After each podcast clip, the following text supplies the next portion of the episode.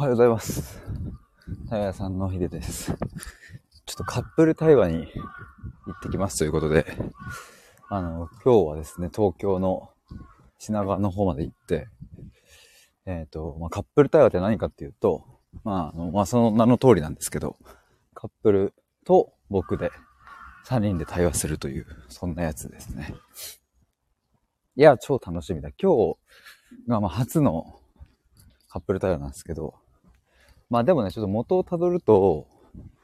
えーっと、先月かな？僕が逗子に行ってきたんですよ。で、僕の知り合いの方、まあ、男性のね、僕よりも年上の30代半ばぐらいの方の、えーっと、まあ自宅にお邪魔してですね。で、まあなんか庭のテラスみたいなとこで、えーグリル、グリルとかを作ってもらいながら、まあ、最初はその男性と話してたんですけど、3歳ぐらいの息子さんと5歳の娘さんもいて、で僕はその息子さんとかと遊んだり、めっちゃ可愛かったな。遊んだりしながら。で、なんか中盤ぐらいから、あの、奥さんと、もうなんかなんとなく、その、雑談っぽくなってきて、で、僕がそこで、なんかいろいろこう質問していったときに、なんか対話っぽい流れになって、で、なんかね、あの、その奥さんが、いや、今日も午前中喧嘩しちゃったんだよね、みたいな話から始まって、いや、でもほんと細かい、ちっちゃいことなんだけどさ、みたいな。で、なんかそこを僕がいろいろこう聞いていったときに、掃除のやり方とか、えーなんかいろんな話になって、で、気づいたら対話っぽくなっていたという感じで、で、まあそこでなんか一個ね、問題が解決したんですよ。どんな問題だったかっていうと、その、まあ、喧嘩しちゃったっていうのは、あ掃除の問題で、あの、そう、お二人ともね、夫婦ともにこう、あの、働いているから、まあ、リモートとかやってるから、片方が仕事してる時に片方が掃除していたりすると、まあ、やっぱりこう頭ではね、あのもう片方もね、あの、忙しいんだなって頭ではわかるんだけど、まあでもどこか、そのなんか、いや、もっと一緒にやろうよとか、なんかちょっとそういう、こう感情的な部分が働いてくると。自分が忙しい時には、まあしょうがないって思えるけど、まあ、逆にね、自分がこう余裕がある時とかは、ちょっとそういう感情的な部分も動いてくるみたいな話があって、でこれってもうなんか、しゃあないよねっていうのはもうあるんですけど、で、これどう、どうしようかっていうことで、最終的に対話しながらたどり着いたのが、えっ、と、用意ドンをするっていうことになりまして、あの、一旦掃除をするときは、お互い手を止めて、よっしゃ、今から用意ドンの時間だよって言って、用意ドンで一緒に仕事をしようと。一緒に、あ、一緒じゃない、掃除か。一緒に掃除をすれば、その何片方が、だけが頑張ってるみたいな状況がなくなるし、みたいな感じでね。まあ、これちょっとめっちゃはしょりましたけど、こんなような感じで、一つこう、まあ、問題解決できた。で、まあ、その後どうだったんだろうなと僕も気になっていたんですけど、まあ、ついこの前ちょっと話す機会があって聞いたところですね、めちゃくちゃそれがいい感じに回っているそうででした。だから、その、対話した時だけで答えを出して満足して終わるんじゃなくって、実際にやってみようっていうことになってやってみているそうです。そう、これがね、めちゃくちゃ嬉しかったし、まあ僕もそうやって一緒に対話できたのが楽しかったですけど、まあそんな背景があって、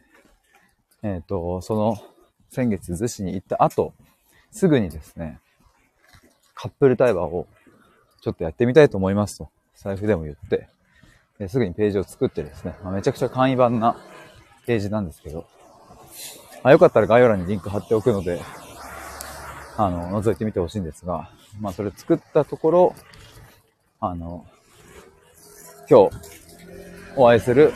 カップルの方と、方から申し込みをいただいて、今日品川に行くという、そんな感じです。めちゃくちゃ楽しみですね。まあ、カップル、まあ、夫婦とか、あの、そうカップル夫婦向けでややろうと思ってるんですけど。まあでも他にもね、僕が思ってるのは、あの、カップル夫婦だけじゃなくって、親子とか、上司部下とかね、なんかそういう既存の関係性の中に僕がこうなんか入っていって、それでなんか一緒に対話できたら楽しいよな、みたいなことも思ったりしてるんですけど。まあ、やっぱね、あの、まあ、これは皆さんもこう、あると思うんですけど、結構、第三者の方が意外と深い話できたりとかってなんかきっとあるじゃないですか。なんかね、こう、今更じゃあ親と1対1で面と向かって、なんか思ってた本音を言うとかさ、親子で、まあカップルで、まあ上司部下とか同僚でさ、日常が共になっている人って、それがもうその二人の中でのルーティンというかパターンになってるから、やっぱそこを崩していくっていうのは結構難しいなと思うんですけど。まあなんか、だからこそ僕がそこの間に入って、対話を巻き起こして帰るというか、これはやりたいんです、ずっと。これからもやっていきたい。で、なんかまあもっと思うのは、そういう家族とか関係性だけじゃなくて、まあさっきもちらっと言ったけど、企業とかにも入っていきたいんですよね。企業、まあ企業といってもあんまり大企業は難しいかもしれないけど、まあ小さな、まあ社員がね、10人とか規模の会社もあるし、まあ、そういうところに僕がポンと一人入って、で、なんか全体的にぐわっと対話を巻き起こして、対話が巻き起こるとね、そうそっちが日常になっていくといいんですよね。あ、まあ、それかもしれないな、僕が目指してるのは。前ね、あの、友人が住んでるシェアハウスに僕招いてもらって、で、行ったところですね。まあそこには寮母さんみたいな人もいて、すごい和気あいあいとした、あの、みんなでなんか共同生活みたいなシェアハウスだったんですけど、まあ、そこに行った時も、もう本当に、なん意図せず、こう、対話会的な感じになっていって、まあ、最初はね、僕もあの、とある女の子から仕事の相談を受けてたんですけど、なんかそれ真剣にこう話していたら、だんだんと周りがこうギャラリーができてきて、気づいたら住民のみんな全員でこうなんか囲って話しててみたいな。で、なんかそしたら、ポツポツと住人の人たちも、いや、私もこれ実は思ってたんだけど、みたいな本音をこう喋り始めて。なんかやっぱね、そういう自然と巻き起こるっていうのが、なんか心地よかったし、楽しかったんですけど、で、まあそういうところに入って行って、で、僕も一泊してですね、まあその次の日お昼ぐらいに帰ったんですけど、その友人からも、まあ、ヒデさんが帰った後も、もうヒデさんの話で持ちきりなんです。そんな嬉しいことあるかと思いながら。いやまあでもそれくらい、やっぱ日常を共にしている人同士だと、まあ、やっぱどうしても、うん、深い話ができなかったりとか、本当に思ってることをまあ、仲がいいからこそ言えないっていう、まあ、それやっぱあるよなと。で、そこのパターンを、やっぱちょっとこう崩しにかかると、で、そっち側が日常になれば、いや、僕がいなくなったとて、その対話的な関わり方ができるようになってくる。これは一回だけで厳しいかもわかんないけど、まあ僕は定期的にさ、まあ、企業だったり、組織だったり、コミュニティだったり、かんないけど、定期的にそうやってこう関わらせてもらえれば、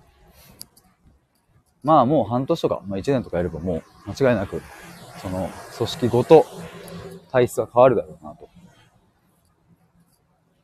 で、そっちのこう対話していくことが日常になった時には、むしろもう、うん、なんか表面的な会話だけじゃもう物足りないよねっていう。そっち側が非日常になったら強いですよね、そのコミュニティは。ちゃんと細かいところの言葉までお互いに丁寧に聞いて、話して、伝えてみたいなことができたら、ね、やっぱ、組織とか、人がね、あの、何人もいるから、それぞれ価値観も違うし、みたいな、そんなことをちょっとやりたいなと思うわけです。あなんでやりたいかというと、楽しいからにちょっと尽きてしまうんですけど、何が楽しいのかというと、うん。なんかね、あの、こう、ポロッと出てきた本音みたいな、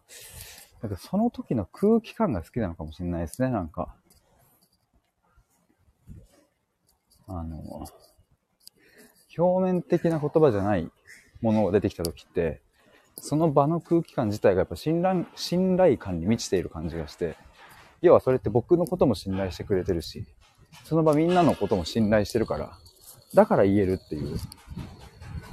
てなるとなんかこう、つながりが希薄ではない。ちゃんと厚みを持ってそこに感じ取れるから。楽しいし、うん、居心地がいいし、だから僕は好きなんだし、好きだしっていう。これからもやっていきたいなと思います。